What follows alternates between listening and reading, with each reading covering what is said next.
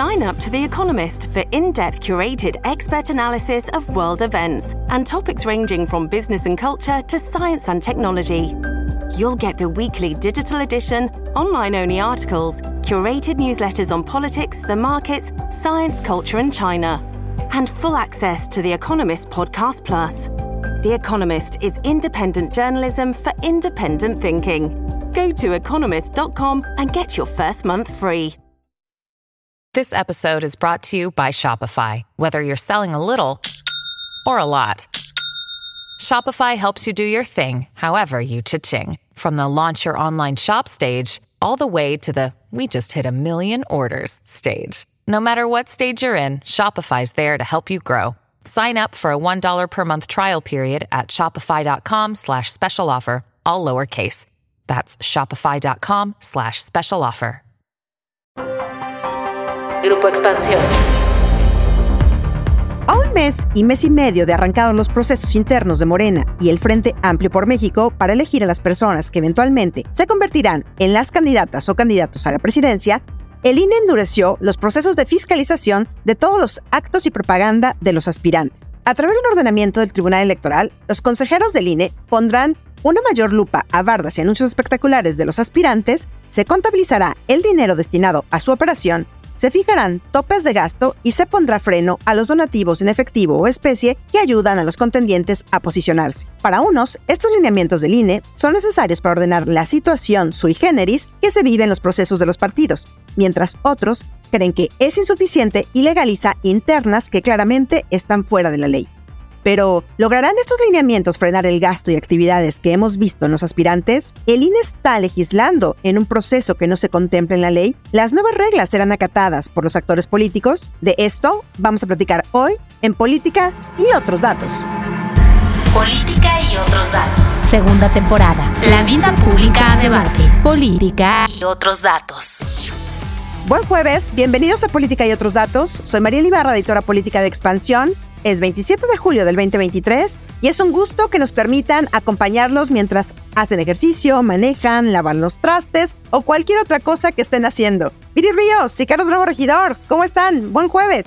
Buen jueves que ya huele a vacación. Hola, hola, ¿cómo están? Feliz jueves de política y otros datos. Ya se la saben mi gente. Saquen los likes, saquen los pulgares apuntando hacia arriba, saquen las estrellitas Ayúdenos a llegar a nuevas audiencias y no olviden dejarnos comentarios en la nueva sección que abrió Spotify para que puedan dejarnos sus opiniones, sus preguntas, sus quejas, lo que quieran ahí mismo en la página donde aparece el episodio. Hola, ¿qué tal? Muy contenta de estar aquí como cada jueves en Política y otros datos. Gracias por acompañarnos. Pues me parece que todos hemos sido testigos de las decenas de bardas, anuncios espectaculares, eventos masivos que han hecho los aspirantes de Morena y los recorridos que desde hace casi un mes han comenzado a hacer también algunos aspirantes del Frente Amplio por México. Y sí, ante el despliegue de recursos, me parece que la pregunta que todos nos hemos hecho es, ¿cuánto cuesta todo esto y quién lo paga? Bueno, pues esta noche en que grabamos este podcast, el INE discute justamente el poner reglas y lupa a todos los gastos que estos suspirantes a la presidencia han hecho desde que arrancaron sus procesos en los partidos. Rastrear quiénes son las personas buena onda que han regalado espectaculares y campañas a los candidatos y pues meter en cintura este proceso que huele y sabe mucho a una campaña electoral, pero que no lo es y que nos pone en una situación sui generis pero esto que se debate y del cual ya tenemos varios adelantos, como el que se podrán fijar alrededor de 34 millones de pesos como tope para cada contendiente, creo que la pregunta es, ¿qué tanto nos va a servir esto? Y si se va a acatar o no por los candidatos. Porque se hace el mismo día en que el presidente Andrés Manuel López Obrador presenta una encuesta en su conferencia mañanera para mostrar que su partido Morena va adelante y esto lo hace pese a los reiterados llamados de la autoridad electoral a que no se meta en el proceso, no hable de las campañas y no hable de los contendientes. Carlos, ¿cómo ves todo esto que en este mismo instante está pues discutiendo por parte de los consejeros electorales? Híjole, pues mira, yo creo que aquí es importante primero que nada reconocer que la información que ha estado circulando durante las últimas semanas sobre el INE, sobre el tribunal, sobre el presidente, sobre las corcholatas, de pronto ya se vuelve muy confusa. Y una de las cosas de las que yo me di cuenta, digamos, estudiando para este episodio, es que quizás vale la pena distinguir entre los dos grandes desafíos que están tratando de resolver las autoridades electorales en este momento. Por un lado está el desafío de la intervención del presidente en la política electoral, y por el otro está el desafío de estas precampañas que no se atreven a decir su nombre, de estos candidatos que en realidad no son candidatos, en fin, de toda la simulación relativa a los procesos de elección de quienes van a abanderar tanto a la coalición oficialista como al frente opositor. Son dos procesos que han estado transcurriendo en paralelo, pero que son distintos. Hasta ahorita digamos, las autoridades electorales han sido más claras y más firmes en lo relativo a la intervención del presidente que respecto a lo segundo, a las, digamos, estas precampañas anticipadas, ¿no? En lo primero, bueno, pues ya le dijeron al presidente que no puede estar hablando de sus contrincantes, que no intervenga en el proceso, pero el presidente básicamente pues está encontrando pequeños subterfugios para darle la vuelta a lo que le ha dicho la autoridad y sigue opinando, sigue interviniendo. No lo digo yo, dice el presidente Carlos. Dice, no lo digo yo. O sea, sí, encuentra todas esas maneras como de decir sin decir para darle la vuelta, digamos, para desacatar ya la sentencia, vamos a decirle así, o la, la instrucción que le ha dado la autoridad electoral. Y por el otro lado tenemos justo lo que está transcurriendo en este momento mientras grabamos este episodio miércoles por la noche, relativo a cuáles van a ser los lineamientos que van a regular estos procesos, ¿no? Tanto de Morena y sus aliados como del Frente Amplio Opositor. En particular aquí es qué sanciones se les van a poder aplicar a los y las aspirantes en caso de que cometan faltas graves. El Consejo General del INE está discutiendo un proyecto para regular y fiscalizar todos estos procesos, actos, actividades y propaganda en acatamiento de una sentencia del tribunal que le dio cinco días hábiles al INE para emitir estos lineamientos, ¿no? Todavía no se ha votado, pero ya ha estado circulando tanto entre los consejeros como entre la prensa. Y bueno, pues lo más interesante de esto es que las sanciones pueden ir desde una amonestación pública, una multa que asciende, me parece, a cinco mil días de salario mínimo, o la pérdida del derecho del precandidato o precandidata infractor a registrarse como candidato, o si ya está registrado, la cancelación de ese registro cuando cometan infracciones imputables exclusivamente a ellos. Esta medida, digamos, es congruente con otras que ha tomado el INE con anterioridad.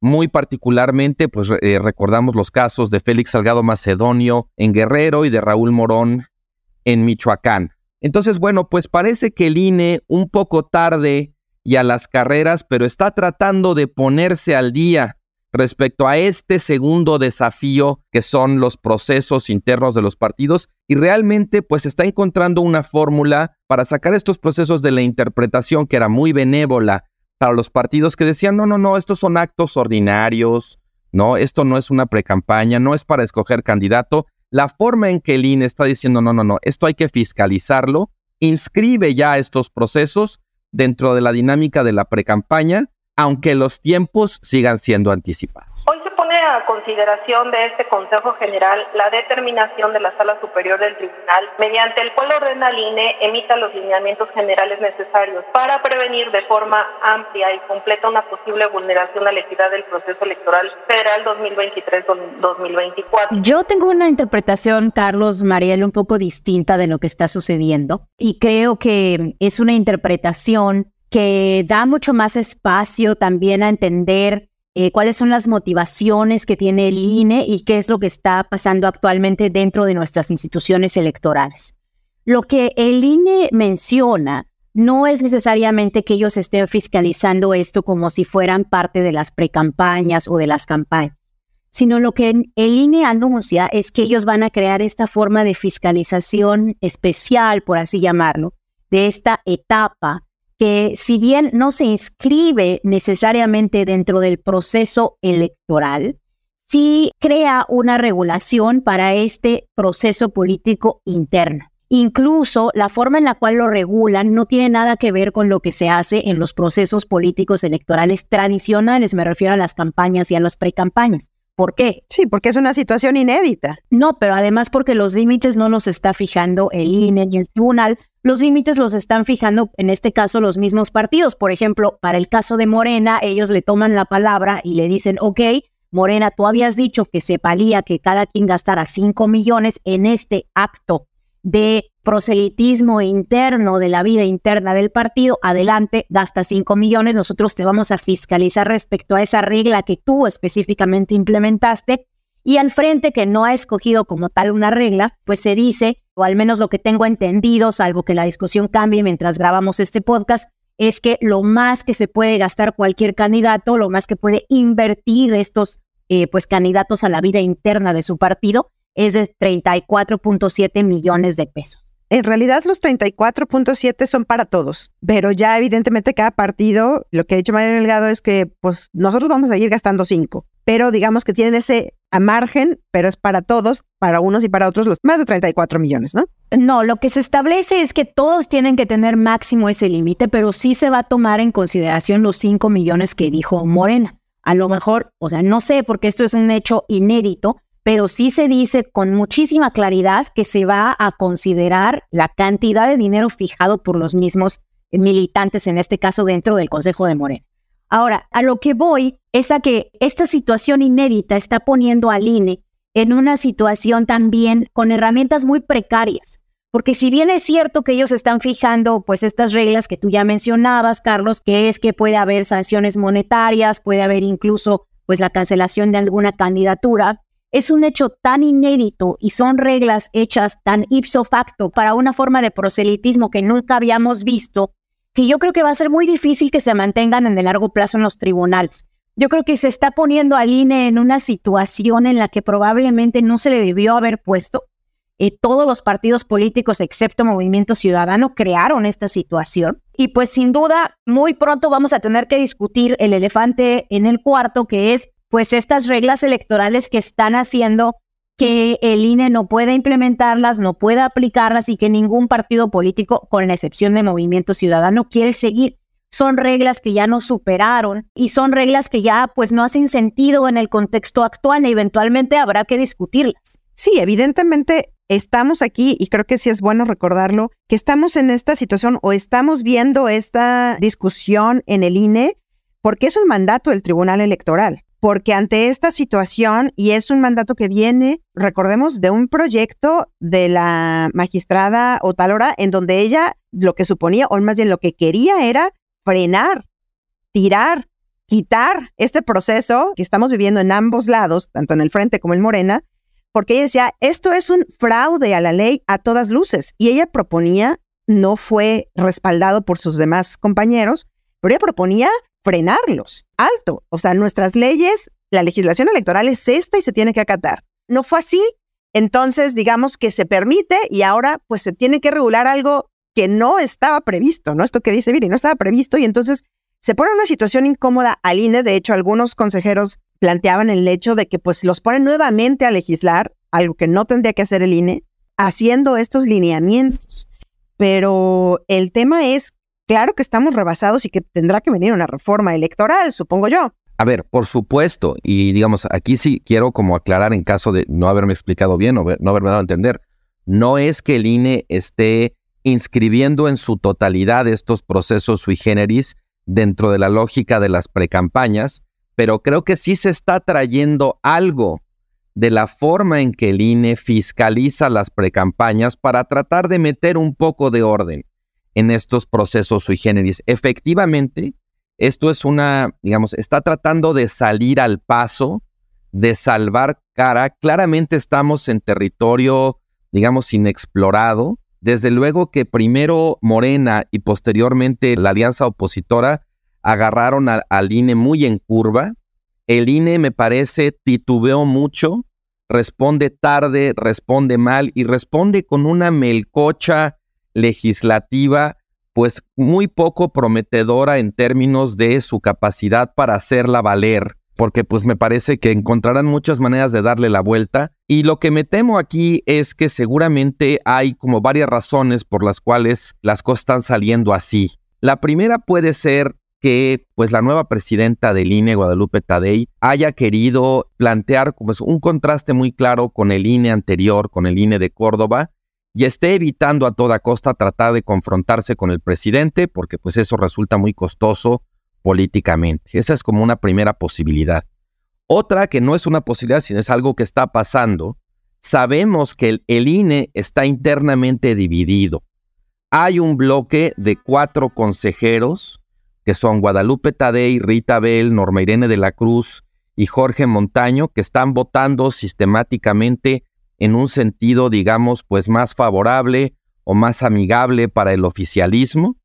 Luego hay tres consejeros que podemos decir como autónomos o que están independientes, ¿no? Que son Carla Humphrey, Ukibe Espadas y Arturo Castillo, que en algunas votaciones votan con unos, en algunas con otros. Y luego hay otro bloque de cuatro consejeros, Claudia Zavala, Dania Rabel, Jaime Rivera y Martín Faz, que están tomando, digamos, posiciones más rigurosas, más estrictas, no necesariamente de militancia con uno u otro bloque, sino siendo como muy rigurosos y muy estrictos en su interpretación de la ley.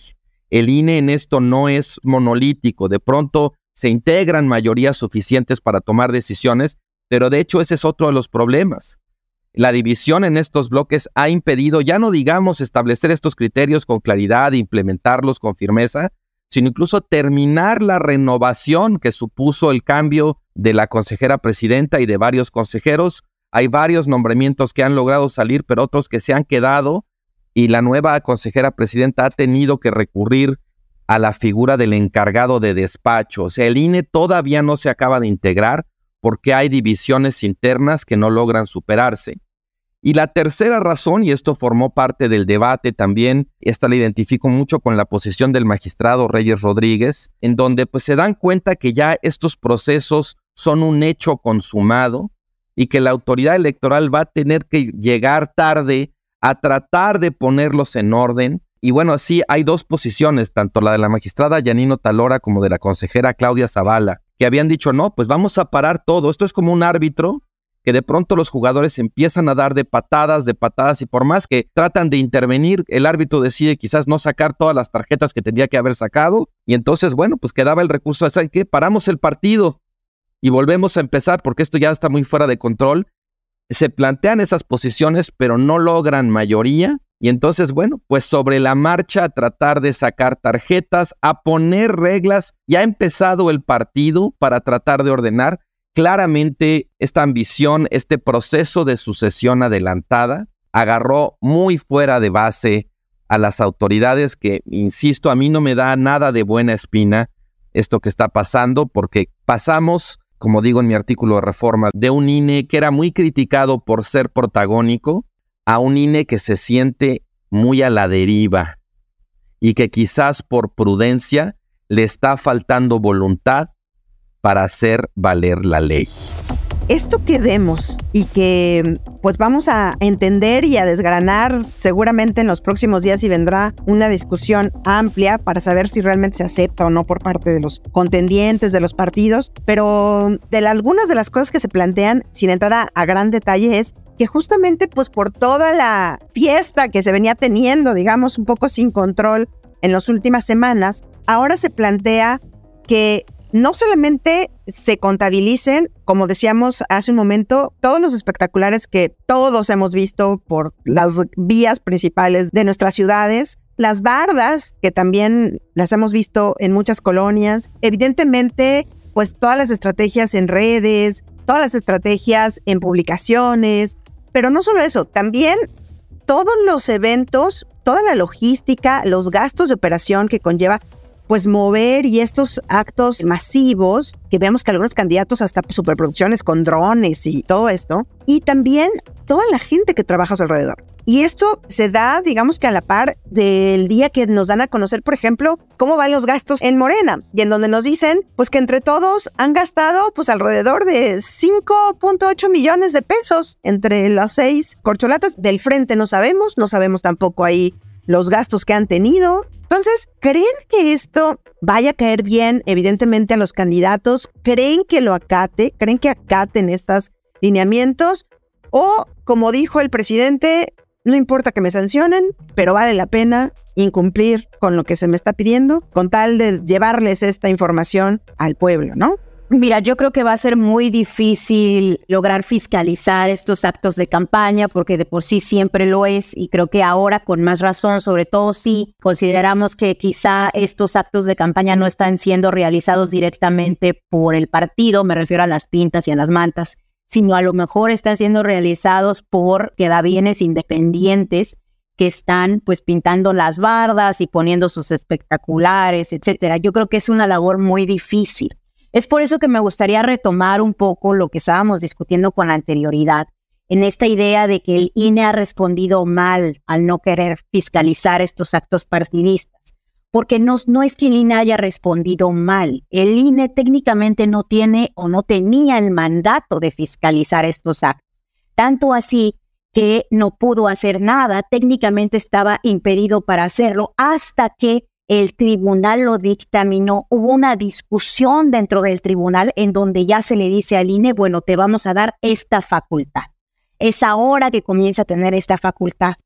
Ahora, las diferencias de opinión que vemos en el INE tampoco me parece que podamos decir que se deban a que hay una ala pues autónoma, una ala que quiere hacer y aplicar la ley con rigor y otra ala que son los oficialistas, como si le llamáramos los morenistas porque en realidad, primero, hay un debate legítimo en la interpretación de la ley, hay un debate con argumentos sobre por qué y hasta dónde y cuándo se debe fiscalizar y por qué no. Ese debate es un debate que se da con base en distintas lecturas que se tiene de los procedimientos y de las leyes electorales. Y segunda, porque me parece que esta caricaturización de que los consejeros son oficialistas pues en realidad no aplica, porque en todo caso serían oficialistas y frentistas y aliancistas y panistas y priistas y perredistas, porque no es esto algo que esté solamente beneficiando, digamos, entre comillas, al oficialismo. Es algo que en realidad, pues en todo caso, beneficiaría a todas las fuerzas políticas con la excepción de Movimiento Ciudadano. Ahora, Respecto, y con esto termino, al tema de que no se ha podido integrar al INE porque se argumenta que posiblemente esto sea, incluso hay quien dicho, no, no se dijo aquí en el podcast, pero hay quien dicho que esta es una estrategia para debilitar al INE. A mí sí me gustaría también poner mucho esto en perspectiva porque muchos de los funcionarios del INE, cuando se fue Lorenzo Córdoba y Ciro Murayama, demostraron tenerle mayor lealtad a ellos que a la propia institución y renunciaron con ellos. Se fueron con ellos, hubo una gran desbandada de gente que ahora, por cierto, está trabajando en despachos privados y con sus renuncias el INE se quedó desnudo. Tuvo que contratar a muchísima gente más. Estos procesos todavía no se terminan, etcétera, pero sí hubo esta desbandada que también es muy problemática.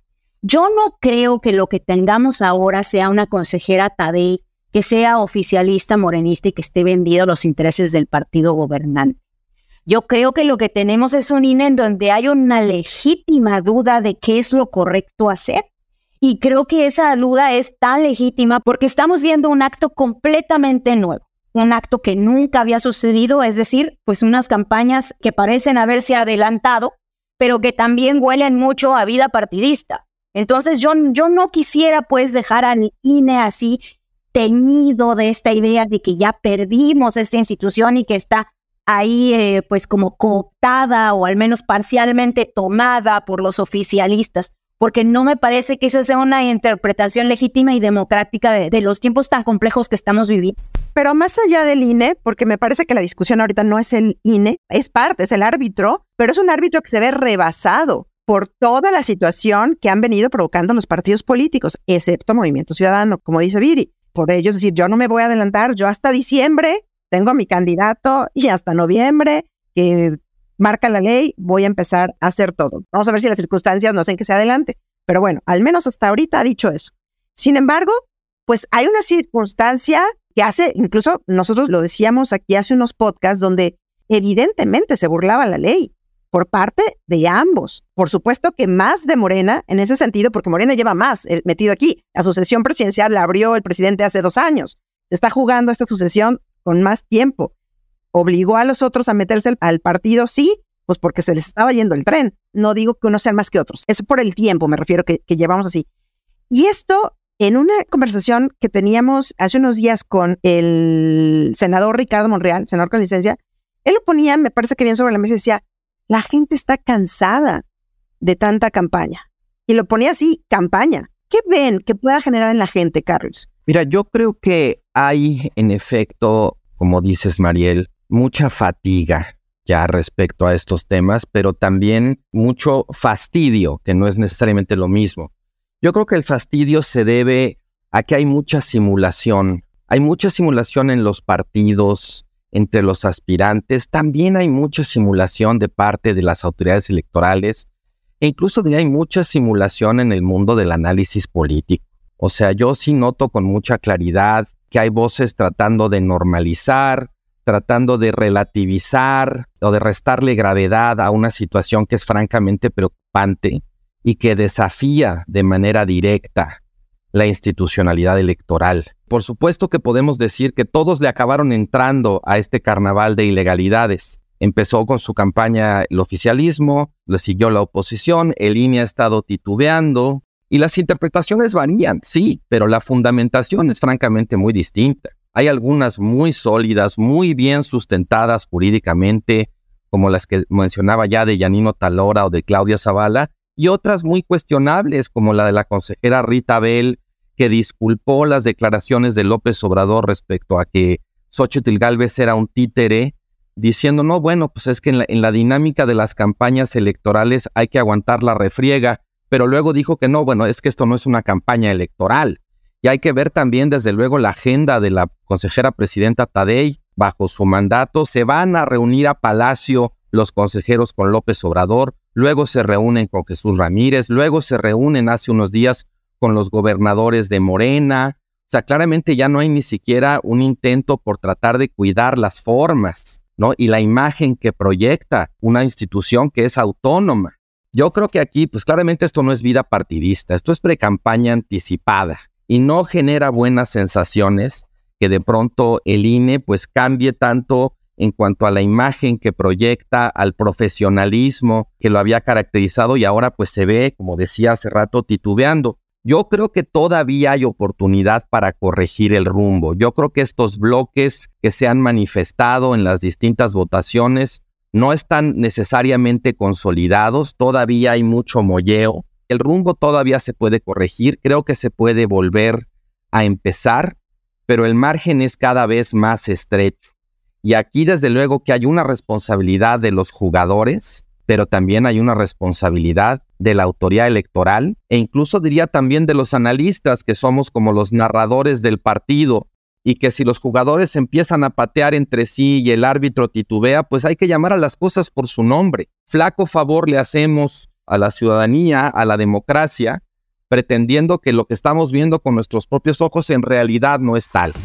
La limitante de los servidores públicos, esto que decía Carlos, estas reuniones que ha tenido el INE con el presidente, que tuvo hace unos días con los gobernadores, en donde, bueno, vamos a ver qué papel juegan los gobernadores, pero donde hace unos días tenían una actuación pues bastante activa, digamos que en su movimiento y en apoyo a una u otra de las llamadas corcholatas, ¿no? Hasta que se les puso también un alto por parte del partido de, hey, no se metan, pero creo que hemos venido teniendo eso y yo me temo, Viri, no sé cómo lo veas tú, que realmente los aspirantes van a estar caminando sobre mojado, esperando no que la inundación no sea tan grande y que van a ir realmente midiendo, midiendo el agua hasta donde sí, hasta donde no y pues yo creo que trascendiendo un poco más o llevando al límite de lo que se puede hacer y de lo que va marcando pues, los propios lineamientos. Sí, yo creo que va a venir un tema muy interesante, bueno, ya que conozcamos específicamente qué dictó y cuáles fueron los lineamientos más específicos del INE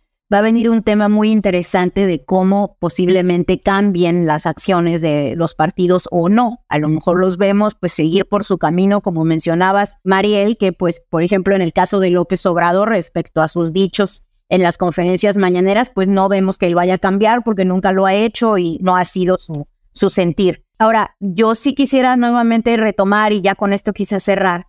Sí creo que es muy importante no confundir las opiniones que cada quien tenga respecto a cómo debe actuar el INE o la autoridad electoral con lo que dicta específicamente la ley. Me parece que de pronto hay esta confusión en donde si no vemos al INE actuar de manera confrontativa como con Ciro, como con Lorenzo, pues ya creemos que no son profesionales, que no son serios. Si no vemos al INE enfrentándose contra el partido en el poder, porque no contra la oposición, solo contra Morena, entonces es porque el INE ya está cooptado. Por ejemplo, las reuniones entre los consejeros y las autoridades de los distintos ejecutivos, etcétera, se daban hasta con el INE, entonces IFE de Woldenberg. O sea, lo anormal en el funcionamiento del INE es el tipo de liderazgo confrontativo que se observó con Lorenzo y con Ciro. No es lo que estamos viendo actualmente. Entonces yo sí quisiera pues un poco como pedir que dejemos de solicitar, porque creo que también hay un, es muy problemático con la democracia, dejemos de solicitar la confrontación como sinónimo de que las instituciones están haciendo su trabajo, porque no es así. La situación es muchísimo más compleja y estamos enfrentando una cosa inédita hasta ahora depende mucho pues de cómo se clasifique, de cómo se nombre, de cómo se interprete. Ya realmente aquí pues no hay buenos y malos. Estamos en una situación que requiere muchísima interpretación. Sí, Viri, yo creo que sí se requiere mucha interpretación, pero también yo diría aquí que lo anormal es que después de todas estas reuniones, pues veamos al presidente, pues que no le han servido de nada, que se sigue interfiriendo en este proceso, pero que tampoco es un proceso que ha iniciado, simplemente sigue interfiriendo en el proceso de sucesión y sobre todo en los procesos de la oposición y eso es lo que llama muchísimo la atención. Pero vamos a ver, pues vamos a ver a partir de estos lineamientos que ponga el INE, cuáles van a ser los caminos que tomen, pues tanto las autoridades como los propios aspirantes de cada uno de los lados, tanto del frente como de Morena, y pues ya lo estaremos platicando por acá. Por lo pronto, muchísimas gracias por acompañarnos como siempre hasta el final del episodio. No olviden activar el botón de seguir, la campanita de notificaciones, ponerle cinco estrellas y sobre todo comentar qué piensan de este episodio, qué piensan de lo que discutimos aquí y evidentemente pues eh, deciros por ahí si les gustó o no. Déjenos sus comentarios y críticas en arroba expansión política, en arroba carlos en arroba virillón bajo ríos y en arroba Ibarra F. Este podcast fue producido por Leo Luna. Cuídense mucho, nos escuchamos en el próximo episodio. Bye bye. Toda la información, detalles y seguimiento de los personajes políticos de México y el mundo en política.expansión.mx. Me enteré en expansión. Política y otros datos es un podcast de expansión. It is Ryan here and I have a question for you. What do you do when you win? Like are you a fist pumper? A woohooer, a hand clapper, a high fiver. I kind of like the high five, but if you want to hone in on those winning moves, check out Chumba Casino. At ChumbaCasino.com, choose from hundreds of social casino style games for your chance to redeem serious cash prizes. There are new game releases weekly, plus free daily bonuses. So don't wait. Start having the most fun ever at ChumbaCasino.com. No purchase necessary. VGW. Void were prohibited by law. See terms and conditions. 18 plus.